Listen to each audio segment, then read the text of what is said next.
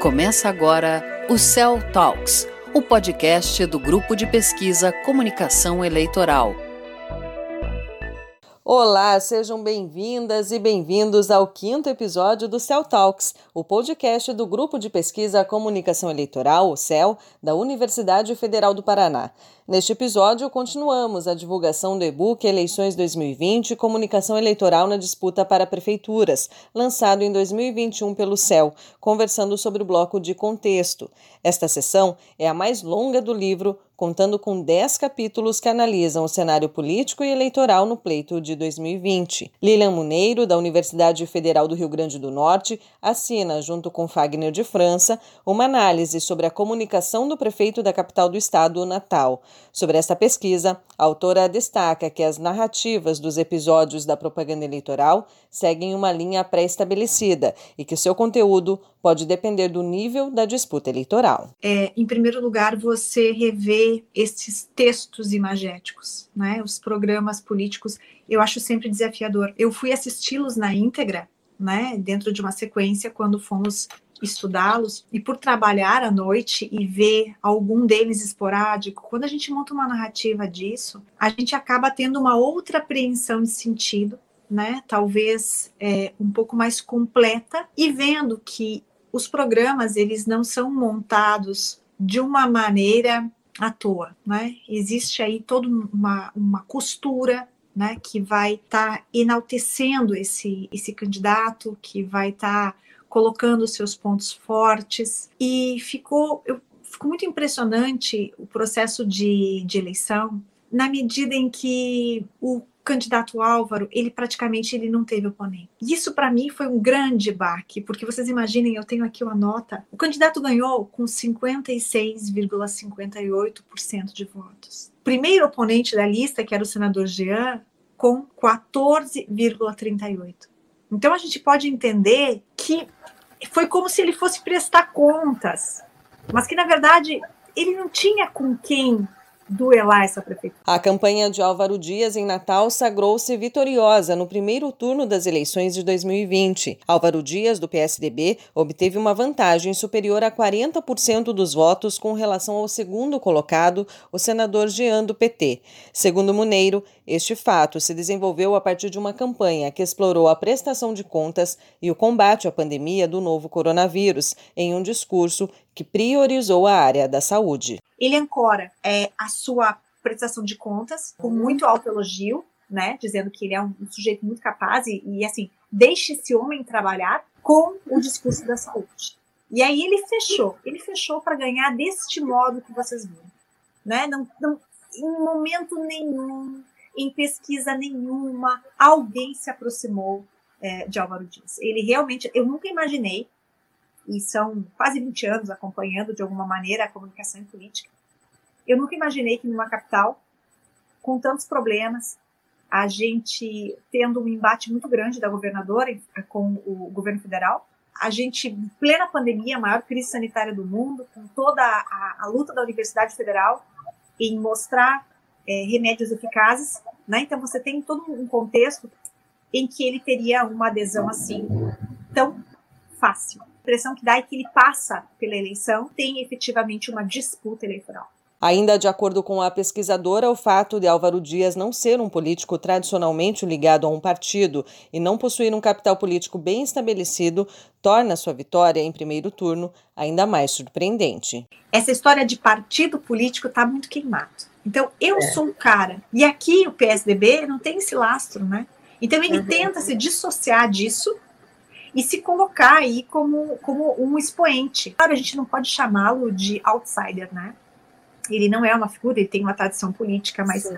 gente, aqui em Natal, quem era o vice do Carlos Eduardo? Era, era quem que é mesmo? Porque as pessoas não votaram nele, as pessoas votaram no Carlos Eduardo Alves, que sim, ele sim, tem aqui uma tradição, acontece ali é realmente assim, eu achei muito instigante para a gente trabalhar, para a gente acompanhar, continuar acompanhando a, a gestão do seu Álvaro e ver entre O que eu prometi, o que eu fiz. A pesquisadora Mércia Alves, da PUC de São Paulo, participou de um capítulo que analisa a profissionalização das campanhas em Guarulhos, em São Paulo, maior colégio eleitoral do país, que não possui horário gratuito de propaganda eleitoral.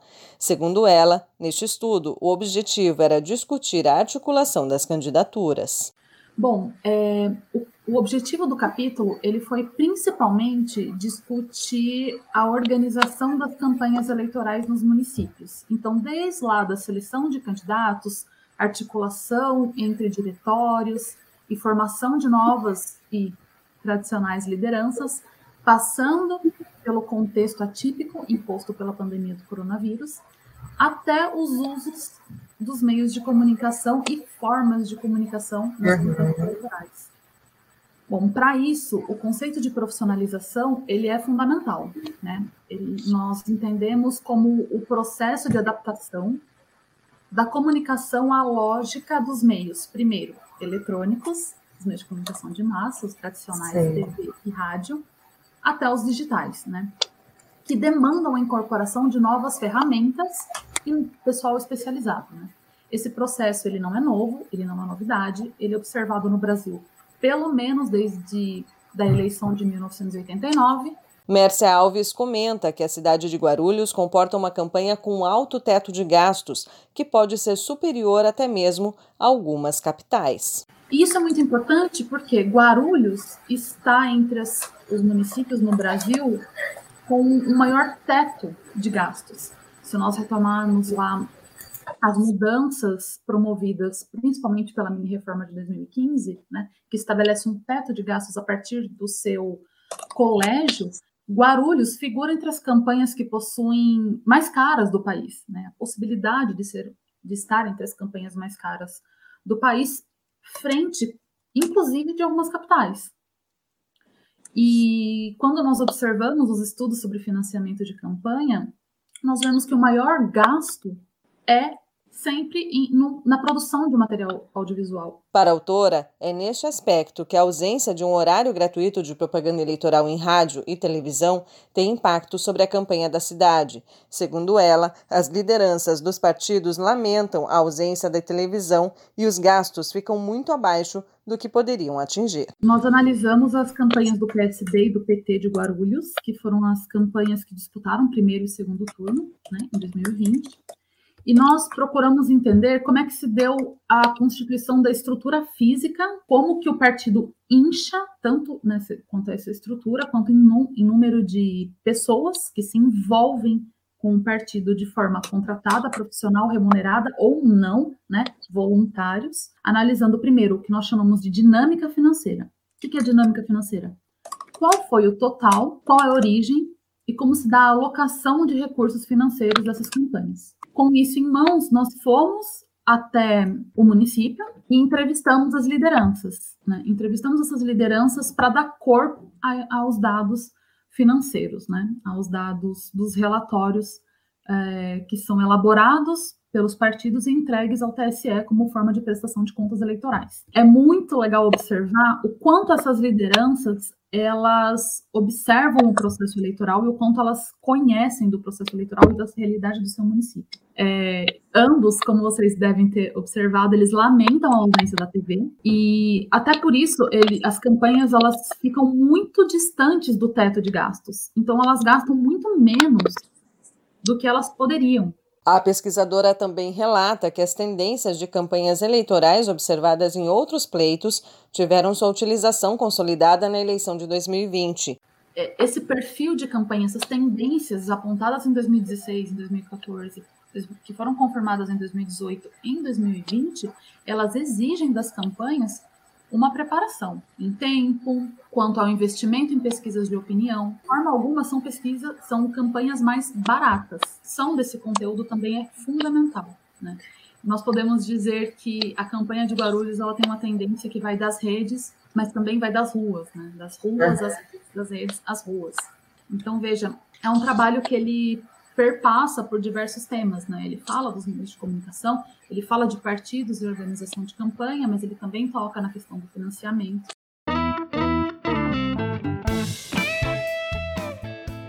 O e-book Eleições 2020 Comunicação Eleitoral na Disputa para Prefeituras está disponível para o download em nosso site, o comunicacaueleitoral.fpr.br. A organização da obra faz parte das comemorações dos 10 anos do Grupo de Pesquisa Comunicação Eleitoral. Cell Talks. E agora a Gabriela Gorges traz uma indicação de um artigo científico produzido pelo Grupo de Pesquisa Comunicação Eleitoral. Quer saber de outras produções do Grupo de Pesquisa Comunicação Eleitoral? Então te recomendo o artigo O Brasil que eu quero é o mesmo das propostas de Bolsonaro e Haddad na televisão? Dos Celestes Ricardo Tesseroli e Pedro Pimentel. Nele, os doutorandos analisam o conteúdo dos HGPE dos candidatos ao segundo turno das eleições presidenciais de 2018 em comparação com os anseios da população, apresentados pela Rede Globo de televisão no quadro O Brasil que eu quero. Esse artigo e outras publicações científicas de pesquisadoras e pesquisadores do nosso grupo de pesquisa você encontra em nosso site, o www.comunicacaueleitoral.fpr.br, no link das publicações. Cell Talks você também pode acompanhar as informações das nossas pesquisas e eventos nas nossas redes sociais, no Facebook, Twitter e Instagram e no YouTube no canal Punk. No Spotify e no SoundCloud você encontra os episódios anteriores do nosso podcast. O Cell Talks fica por aqui. Coordenação de conteúdo e de reportagem Jefferson Towne. Apresentação Karina Bernardi. Reportagem e edição Gabriel Domingos e Gabriela Gorges.